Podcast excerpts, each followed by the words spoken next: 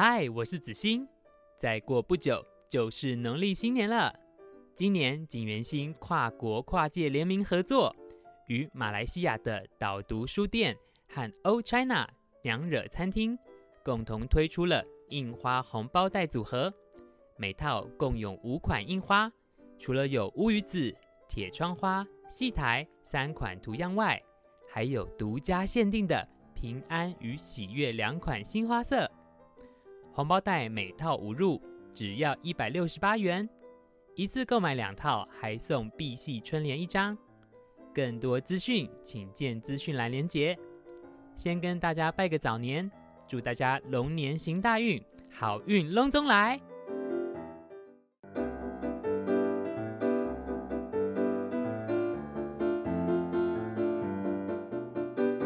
欢迎收听小男生。让我们在美丽的老屋世界里了解更多设计大小事。本节目由台南百年布庄锦源兴制作播出。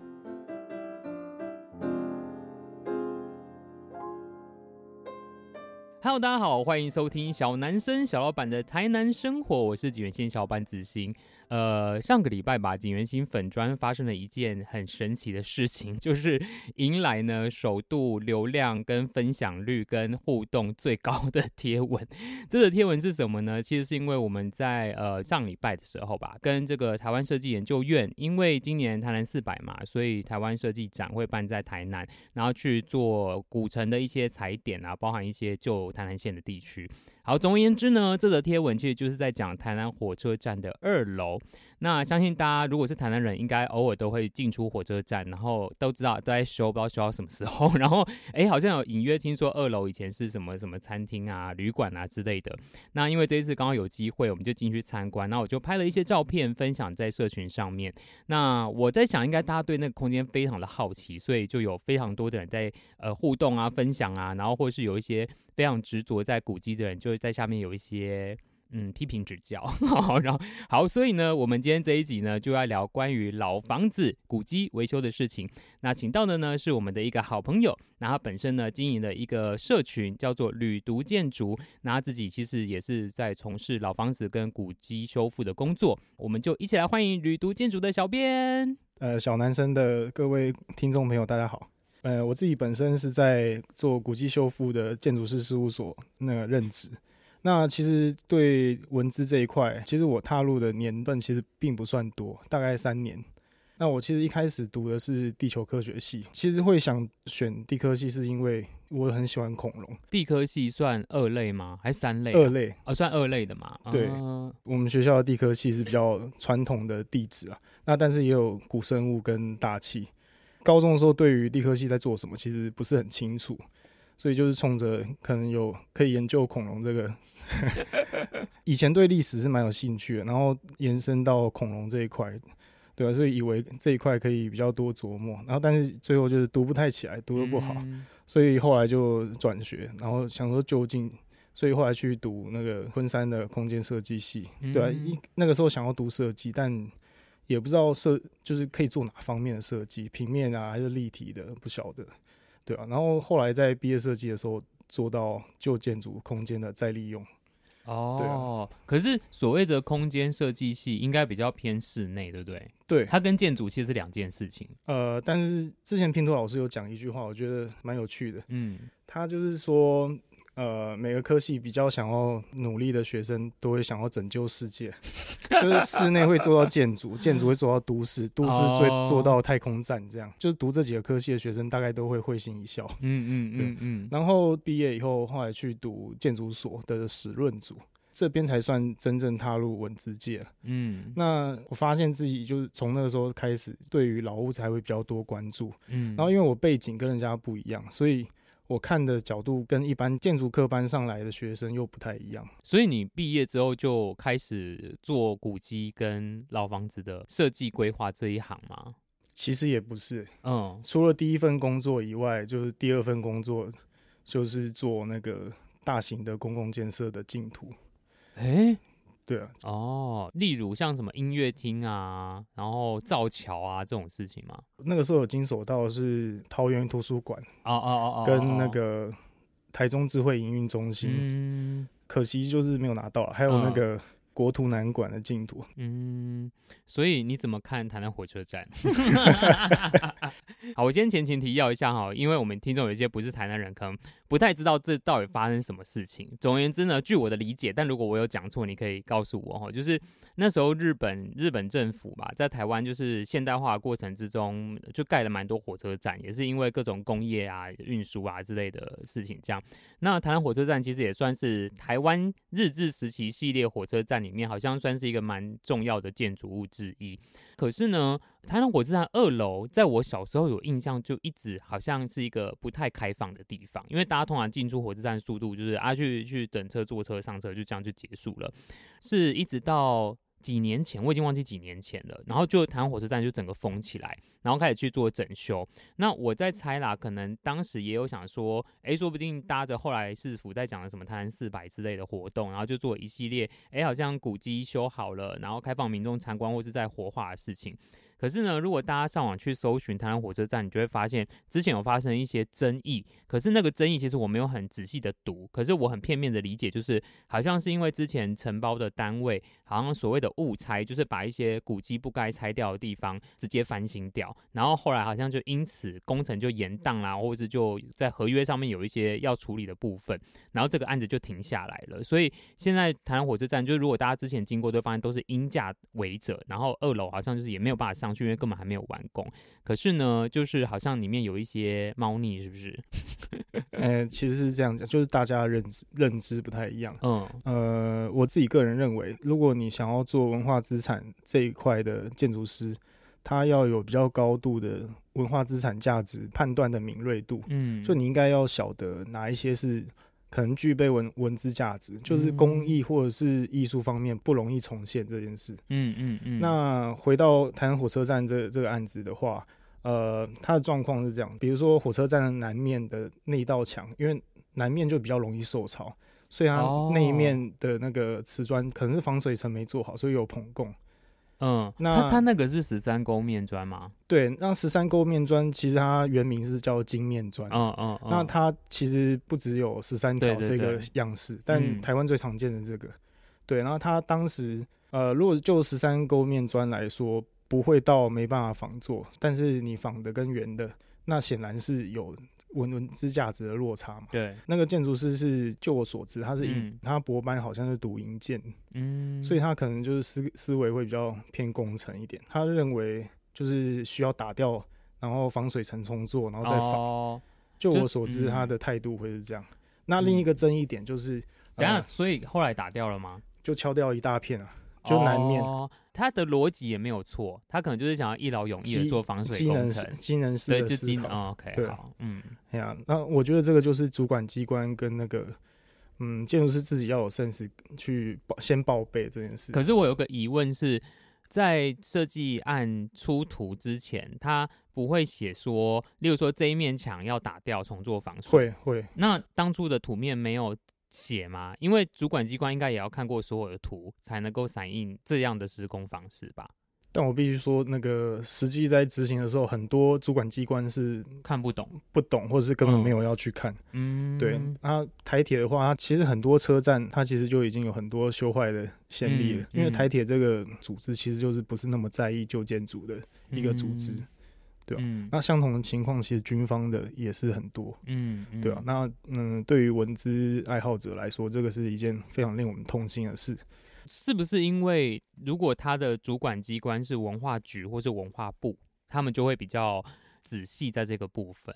那是一定的，因为后来就有像我们锦源兴那一篇贴文下面就有人会写说，这个案子不是文化局的，所以嗯呃，他的处理方式就。不一样，因为有的人把林百货拿出来讲哦，嗯、他就觉得呃林百货就做得蛮好的，可是可能好像在台铁这次案子里面就不像那时候的一些做法这样子，嗯，嗯。就比较没有警觉啦。嗯，像台铁的那个新竹站，它原本呃我记得是黑熏瓦，然后现在是用那个绿色的铁皮，欸但那个铁皮是仿军瓦的形状，嗯，但它就还是铁皮，嗯，所以台铁修坏一些老车站，其实时有所闻啊。哎、欸，可是我有一个疑问是，像这些车站，它是有被登录在一些所谓的有国家古迹系统清册里面，对不对？是。所以我的理解应该是，像这些古迹，你要动它。好，我举一个例子好了，像我们之前呢、啊，曾经有在台北松烟，甚至我们有在台南林百货，大家知道我们在那边有之前其实有办过展览。那像这些空间，呃，我的理解，他们都是被列管的，就是你不能乱弄。所以其实像我们当初进场的时候，负责的单位都会千叮咛万交代，不能盯，不能干嘛，不能干嘛，不能干嘛。嗯，好，所以我觉得，哎呀，管理应该是蛮严格的。如果他真的有被列进这个清册里面，那怎么会好像在修缮的时候反而遇到问题呢？呃，任何的历史建筑跟古迹都是需要被申报，不用经过主管机关同意，然后就是文资审议大会开会讨论，大概会有十几二十个文资委员。大家一起开会讨论这个有没有具备呃历史建筑或是古迹或者是文化景观这样的条件，大家认可以后才会登录。嗯，层级的话，最高级是国定古迹嘛。哦，那国定古迹下面还有直辖市定古迹，然后还有市定古迹，嗯，还有县定古迹，再来就是历史建筑。嗯，它这个分级的用意就是呃你要修缮的频率。啊，oh. 对，然后如果是国定古迹，那它对于建筑师在修复的规划设计上，他会希望你尽量用古法去修。嗯，呃，历史建筑的话，它比较允许你比较高程度的改建，嗯、或是新旧融合这样的事情。嗯，然后在修的投标的建筑师资格也会降低。哎，你刚才说在文资法里面有几个层级啊？呃，国定古迹、国定市，因为市定就有直辖市跟非直辖市。嗯嗯嗯所以市定就有两个，哦，然后再来是限定，哦、对对，然后再最后就是历史建筑。那以台南为例子，这四个分别，你可以举一个例子吗？火车站就国定了。哦，所以火车站算国定，对啊，所以更不用讲什么安平古堡、赤坎楼这种东西了。当那是当然。哦，那市定绝对是国定。市定呢？市定哦，呃，市定。爱国富人馆算市定吗？诶、欸，我有点忘记了，嗯，可能是历史建筑。啊，那个算历史建筑，嗯，我可能要上网查一下。对啊，反正就是它有不同的层级就对了嘛。对，嗯嗯嗯。所以你们事务所在做的案子是都接吗？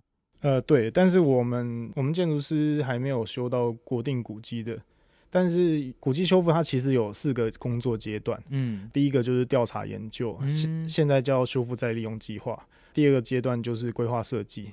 再来就是监造，就是开工了，然后我们这边就是做监造，嗯，然后还有一个工作报告书，就是做一个工程记录，对。哦，那我们现在有做到国定古迹的工作报告书，但前面还没有做到。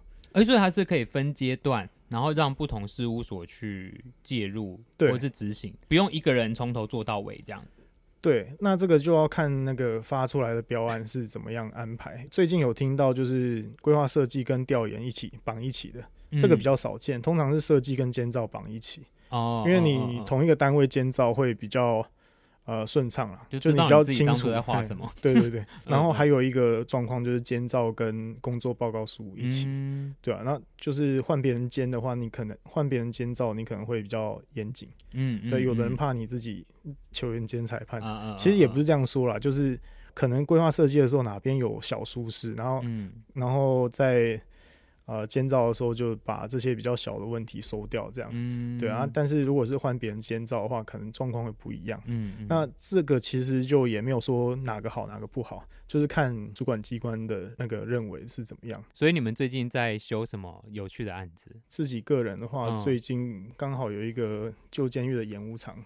哎、欸，在台南吗？呃，没有，是在嘉义。哦，对啊。那这个案子我们是调研跟规划设计。就是前面两个部分，对，那、嗯、都是我我自己完成。嗯，然后还有那个台北放送局，台北放送局在哪里啊？在二二八公园里面。哦，所以你都要到处跑哎、欸。对啊，我们公司还有鹿港的哦，鹿港跟云林，嗯，还有其实西市场最后收尾也是我们。台南西市场，对。哦，真的，对啊，哦，所以你对西市场什么观察？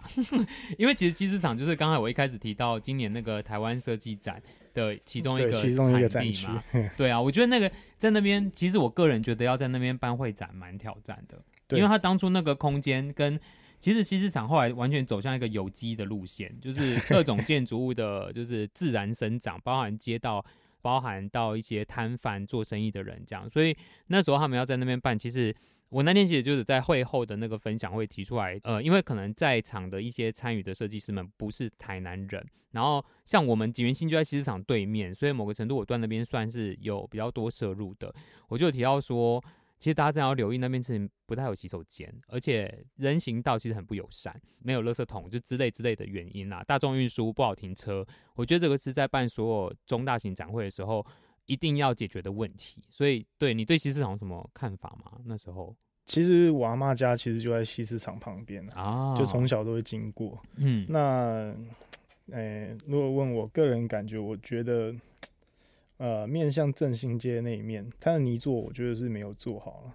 面向哦，面向振兴街那边，对啊，嗯嗯嗯嗯。可是那边应该算是呃后面那一座的，对。面西门路那一段是外扩卖店啊，对。它它是分两两个段，嗯，就是两个区域的两栋建筑物，嗯嗯嗯。其实原本的规划中间是空的，那我们现在看到现在盖满建筑物，对，那个就是历史的工业啊，就是战后的，就是就是现在大家去买布的地方啦。呃，其实布的那边是后来有整区都是 有有机生长出来的地方，这样子。你也可以说，就是这是属于台湾的代谢派。欸、嗯，好，所以像你刚才提到最近执行的案子，你觉得有什么比较有趣的内容吗？回到嘉义监狱演武场好了，嗯、演武场它其实是一个练习武术的空间。嗯，那回到最基本的定义，其实就是体育空间啊。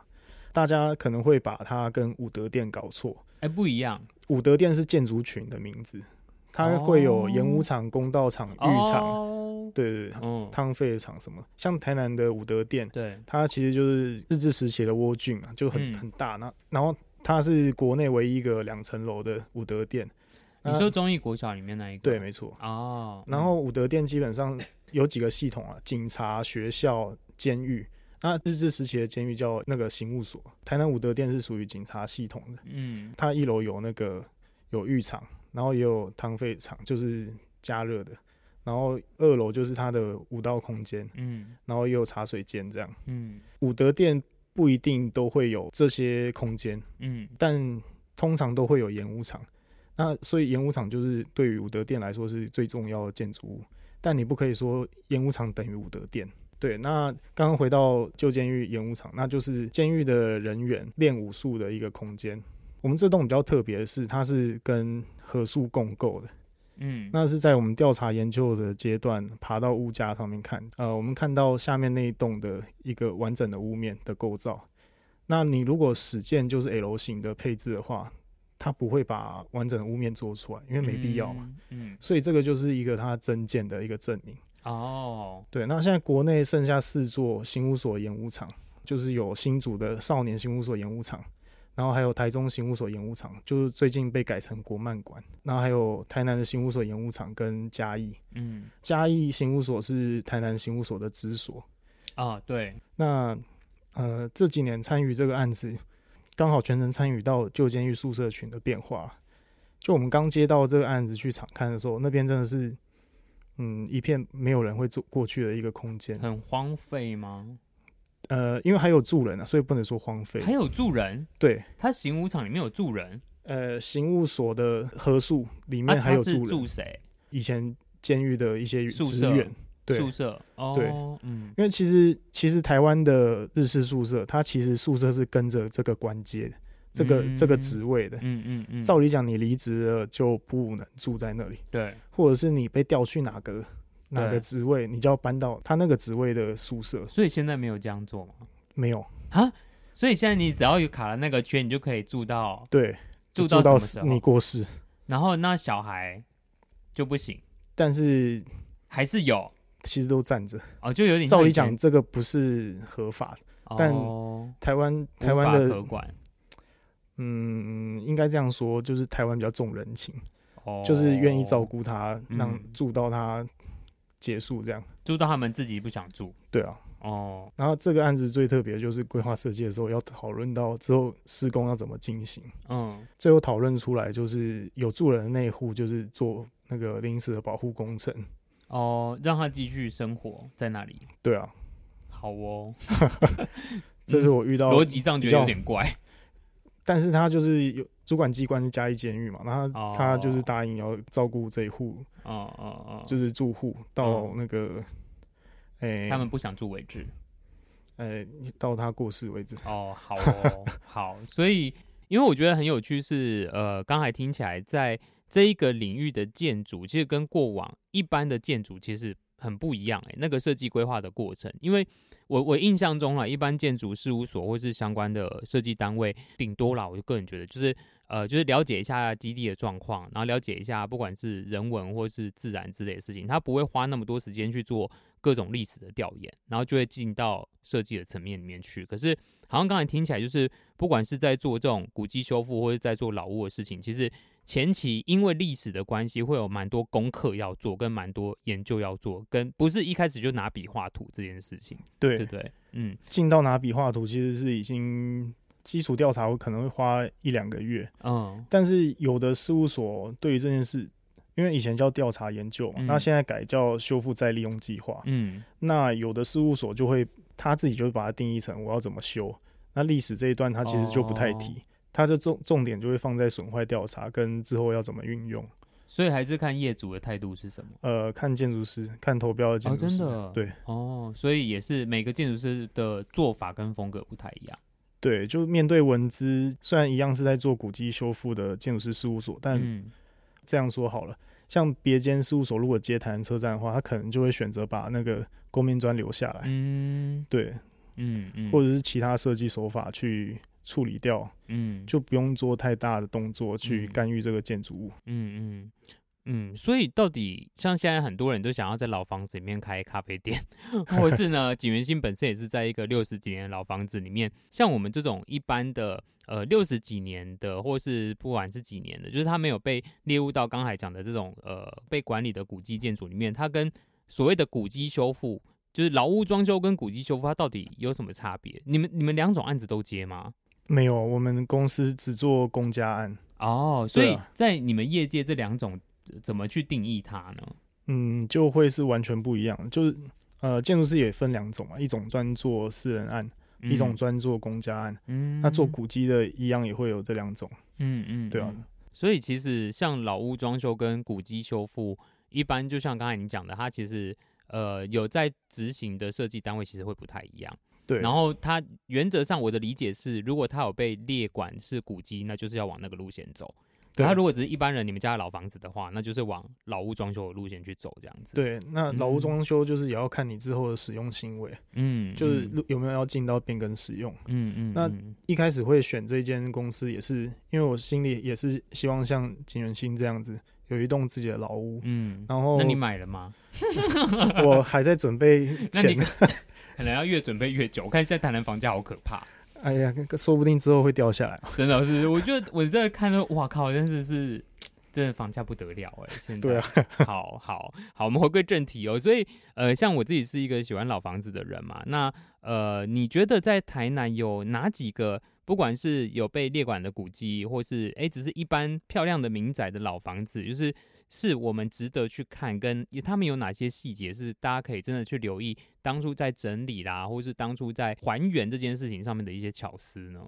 我来举几个台南最近几几个快要修好或者是已经修好的建筑物好了。嗯，那最近大家如果是台南人，应该走在中正路上都会注意到那个五福商店。啊、对，五福商店。对，那它是一个有收到那个前瞻计划，有一笔是那个文化部私有老建筑保存再生计划。那它会针对建物整修以及修复技术，或者是呃文化经营这几件事去补助，补助的对象是针对民国六十年含以前的那个呃新建完成的建物了。嗯、那当然也会针对他有没有文资潜力去，去、嗯、去提供补助。嗯，那就我所知，五福商店这个案子修复花了三千一百万。嗯，哎、欸，其实不多哎、欸。呃、欸，对啊，因为它六十几平，然后呃几层楼，四一呃、嗯、三四层楼，四四四四层应该是。因为现在装修真的很贵。对啊，他如果弄成这样三千多万，因为他之前好像屋况也没有到很好嘛。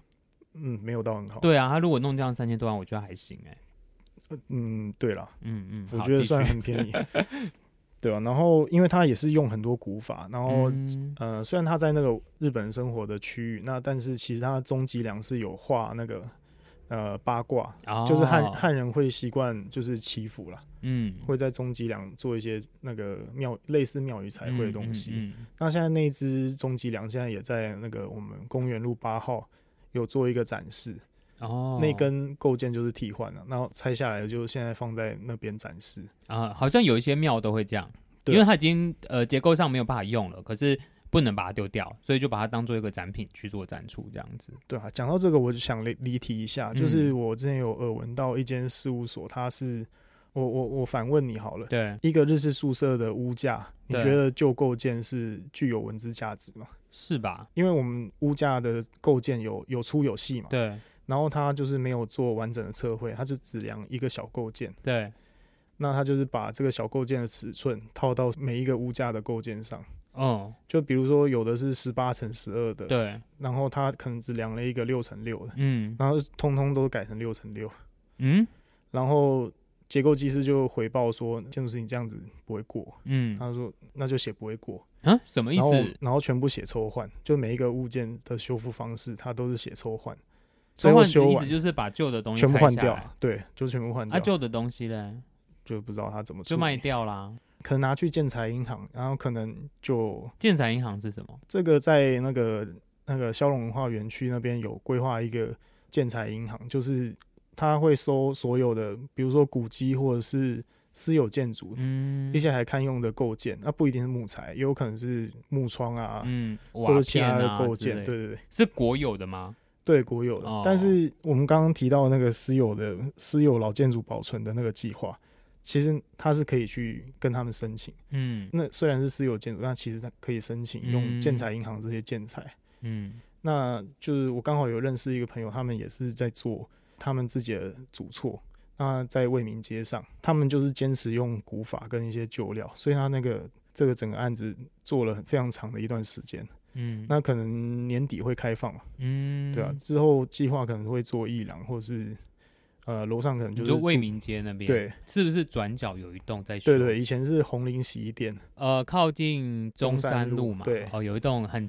呃，三角形的，对对，对，它的骑楼其实蛮三角的，对，嗯嗯，好，所以除了五福商店呢，你觉得还有什么、嗯、台南可以值得一看的老屋？除了五福商店以外，就是还有刚刚提到那个卫民街的靠近中山路的陈野行哦，成是那个新城的城，嗯、野是那个陶冶的冶，嗯嗯嗯，那还有那个奉茶，就是公园路八号那边。奉茶现在开放了吗？呃，前天开放。哦，因为我知道他之前在修嘛。对啊，哦，修完了，所以他修完现在是现在是做展示，有一个老屋福马的一个呃，最近单位。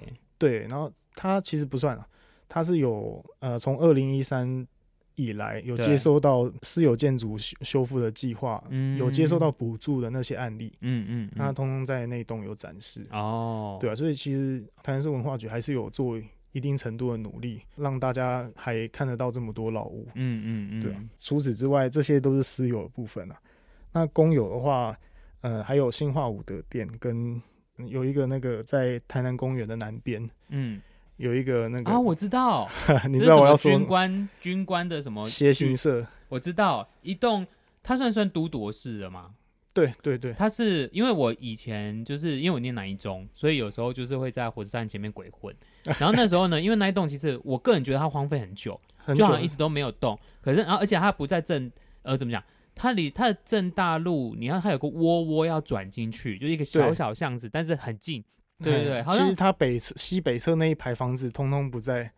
对，哎，就是莫名其妙的房子吗？哎、欸，对，OK，好，因为那一栋就是蛮令人印象深刻，有点像台北故事馆嘛，类似，就有点那个那种造型，就外面有木鼓的，对对对对对对。呃，协行社这个名词是代表是陆军俱乐部，日本那时候只有海军跟陆军，呃，其实它没有空军。那他他们只有陆军航空队跟海军航空队啊，对对对对对。那陆军跟海军又是不同的系统，就是一个是学德国，一个是学英国，彼此之间其实蛮水火不容的。嗯，对啊。那海军的俱乐部就叫水交社。嗯，对对。那现在剩下来的水交社，嗯，应该也不多了，但我知道的只有台南跟台北。嗯，对啊。那协行社的话，全台湾应该还有几座了。嗯嗯嗯嗯。好，所以。你觉得在你自己从事这些老屋或是古迹翻修的工作里面啊，最常大家会遇到的问题是什么？主要就是修完以后，很多人会来骂这个，这个怎么修的这么差？到底为什么？好，来，我今天分享我个人经验哈。那个时候呢，因为大家如果有来过锦源兴，就知道我们是一个三坪的透天一个老房子嘛。当时呢，其实，在我们就是决定要在这边做事的时候，我就知道台南有一些类似什么老屋新力啊，或是相关的补助案可以去申请。因为像我们这种算是有建造的房子，所以就是我们其实是可以去做这件事情。那后来呢，其实我没有去请，呃，几个原因。第一个是相关的计划都会有时程嘛，就是每一年什么几月申请，然后干嘛干嘛的。我当时要做的时候，其实那个计划当时没有。然后跟呃，我后来就是因为有一些朋友有申请，好像就是有听说他们就是有还是需要一些行政流程，因为毕竟公部门有一些补助费给你，你还是有事情要做。然后我又是一个很不会行政的人，然后后来呢，我就自己做了这件事情。可是呢，怎么修？当然我们也是喜欢老房子的人，但是有一些先天我没有办法做的事情，我就做不到。好，例如说。呃，其实锦源兴这栋房子呢，如果大家看我们隔壁几户，就是呃一直都有人住，没有曾经变废墟的情况，它应该是木窗，就是整个立面的对外窗是木窗。然后那时候其实我们刚进来看的时候，窗户果然是木窗没错，但是就完全都已经空心掉，就不能用。可是我们就是评估完之后，要做木窗。成本很高，然后我们也很担心，因为其实我们没有雨遮哦，所以呢，我们就等于是下雨或者是刮风什么东西的，到底它耐不耐得住？所以最后其实我们用的是新式的铝门窗，只是把它有点像木窗的形式去割成格子形状，但我就只能这样子做。所以我在猜啦，可能像如果你是有在相关的呃怎么讲？补助案里面，他可能就会希望你可以复原原本的样子，可是当时我就没有这样做。可是像我这个，就是当时候我自己遇到点问题跟挣扎。可是我相信，不管是古迹或是私有老宅，应该都会遇到蛮多问题跟挣扎的部分啊。对，那古迹的话，呃，利建或者古迹都会需要开一些委员会，委员的来源、背景的来源应该要更多元一点。那、嗯目前的话，都会比较偏向文字啊、建筑啊、嗯、这这方面的学者，嗯，那那个视角就会比较单一一点。但文字指的是历史吗？以往会请那个建筑史论哦，建筑史，或者是考古，或者是历史系哦。但是这三个面向不一样啦，嗯，像比如说，如果你是在赤坎楼附近的老房子，那你非常有机会往下一挖，就会挖到荷兰时期的城、嗯、那个城墙遗构，嗯，那。这个就是考古系的文资委员一定会跳出来喊要停工，嗯，但是我们都知道，如果假设你今天有一个案子，你被逼着今年要完工，对，毕竟台南四百嘛，嗯，考古系的一定会阻止你今年开幕这样，嗯，对啊，弄不完呐，对啊，那应该，然后另外的事情就是历史建筑跟古迹，它待在这个地点的时间比较长，就是我们修复的时候要把它修回到哪个时间点，一定要修到刚刚盖好还是战后？有些建筑物它精彩的是在战后，有一些违战户会进去，然后根据它的使用需求去改建。嗯，有时候那个是一个改造，你会从那个那个空间感觉到另外一股张力。这个时间点要不要留住？嗯，对啊。然后或者是它某一部分失火烧掉，或者是被拆掉，那个空间也已经不是原貌了。嗯，那有没有必要把不见的东西再修回来？另外一个就是传统功法还是新的功法？对。因为我们使用的机能跟以前一定是有所差异嘛，嗯，比如说像讲水电好了，就是现在用电量，今年大概是一九八零年的那个三百帕到四百，就是三倍。对，以前的电线大概就是呃一点六厘厘米的线径啊，嗯，那现在都起码那二点零以上，嗯，嗯，那没办法负荷的话，那你电线怎么办？对啊，然后还有差异最大的，我觉得是庙宇，嗯。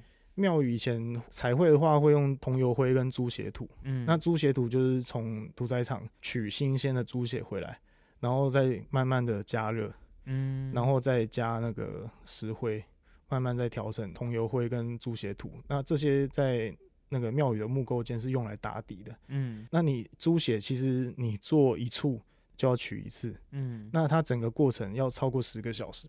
嗯，这个都还是打底的阶段。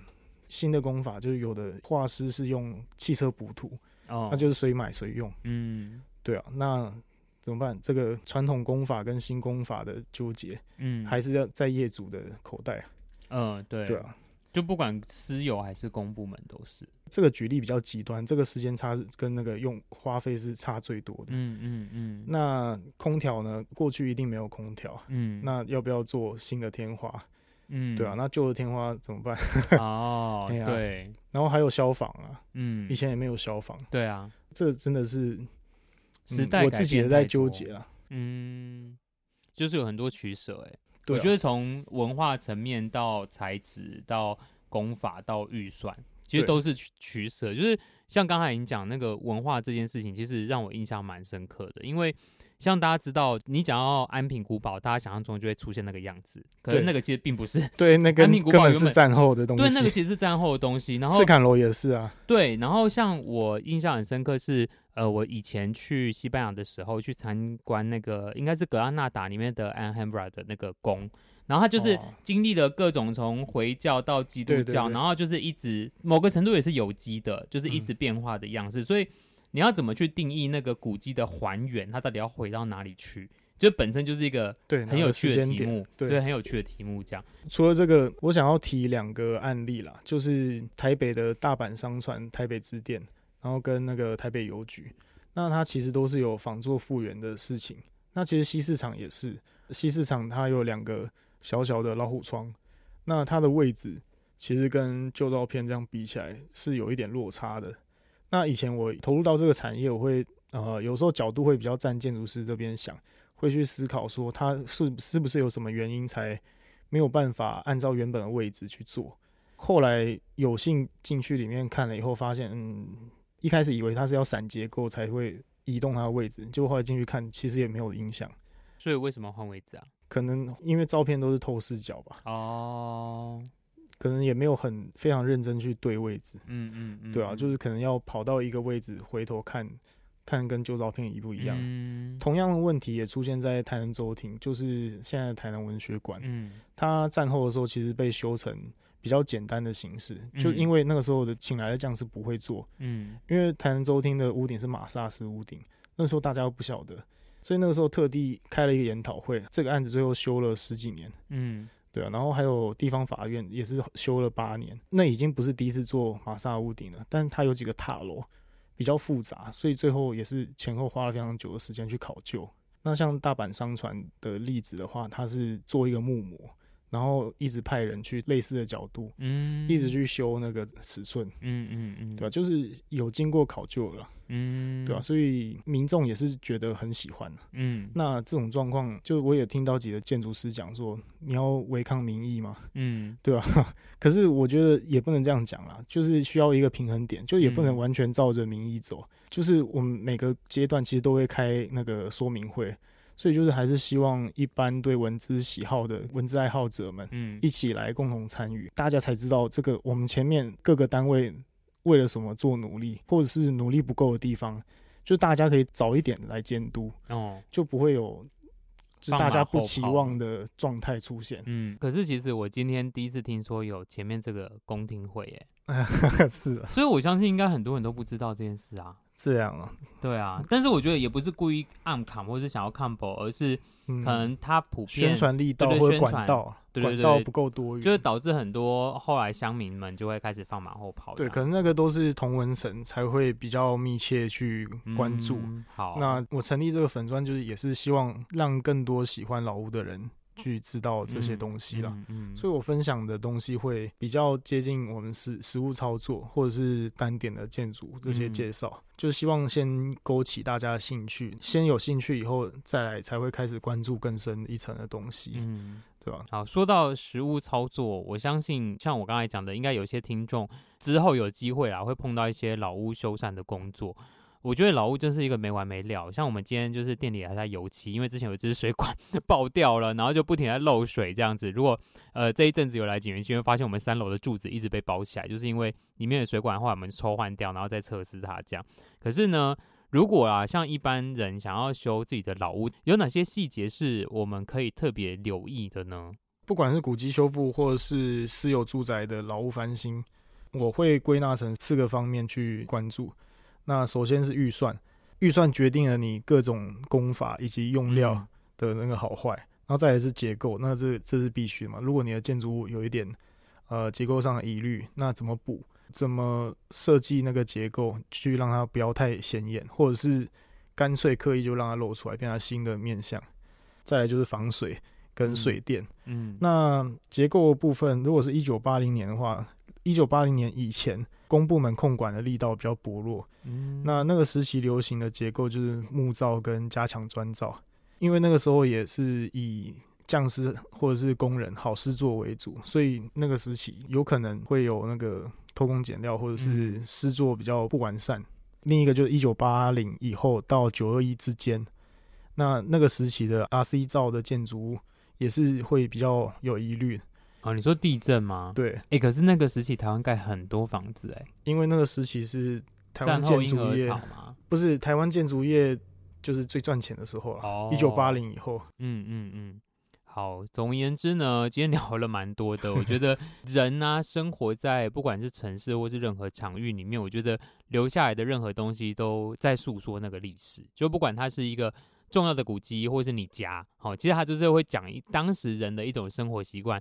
像我自己的那个国宅系列的创作，就是去年画那个，我都会跟客人说。那时候有一个事情，当时觉得很摩登，现在很困扰大家，就是窗型冷气开口。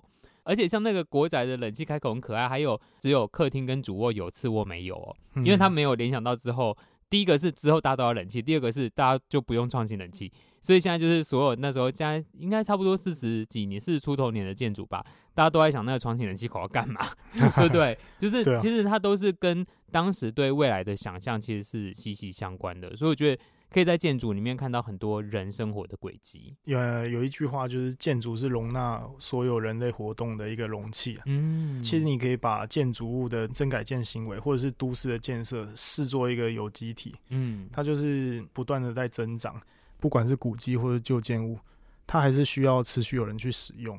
不然它就是坏死。嗯嗯嗯，好，所以哎、欸，最近旅读建筑是有办一个实体的走读活动，对不对？其实有两场。啊，一场是二月十三号大年初四，嗯，跟我们信源咖啡的总管全全有一起合作一个，其实是一整天的活动啊，一整这么硬，上 午是全全的哦，然后下午是我带的，对，关于那个日式日式宿舍或者是日式建筑的一些，比如说历史啊，或者是。怎么去辨认哪边是仿作？这样、嗯嗯嗯、对，让大家贴近一点旧建筑的前世今生啊。也是在中西区，对，在台南中西区的活动。对，信源咖啡出发，然后第一站是地方法院，对、嗯，然后再来就是那个爱国夫人馆，哦，然后台南州厅跟合同厅舍，就是消防博物馆，嗯嗯嗯嗯嗯，然后再来就是林百货跟它对面的劝业银行，就是土地银行，嗯嗯嗯，嗯，这边就是会带到一些都市。被切一半的银行，对 对，大家可以参加，然后去听什么叫被切一半的银行。对，然后除了这个，他身上的建筑物的装饰也是，嗯嗯，嗯，也是有呼应到它内部的功能。对对，这个就欢迎大家实际来参与。是二月几号？二月十三，十三。然后另外一场是，另外一场是二月十四。内内容一样吗？在美农。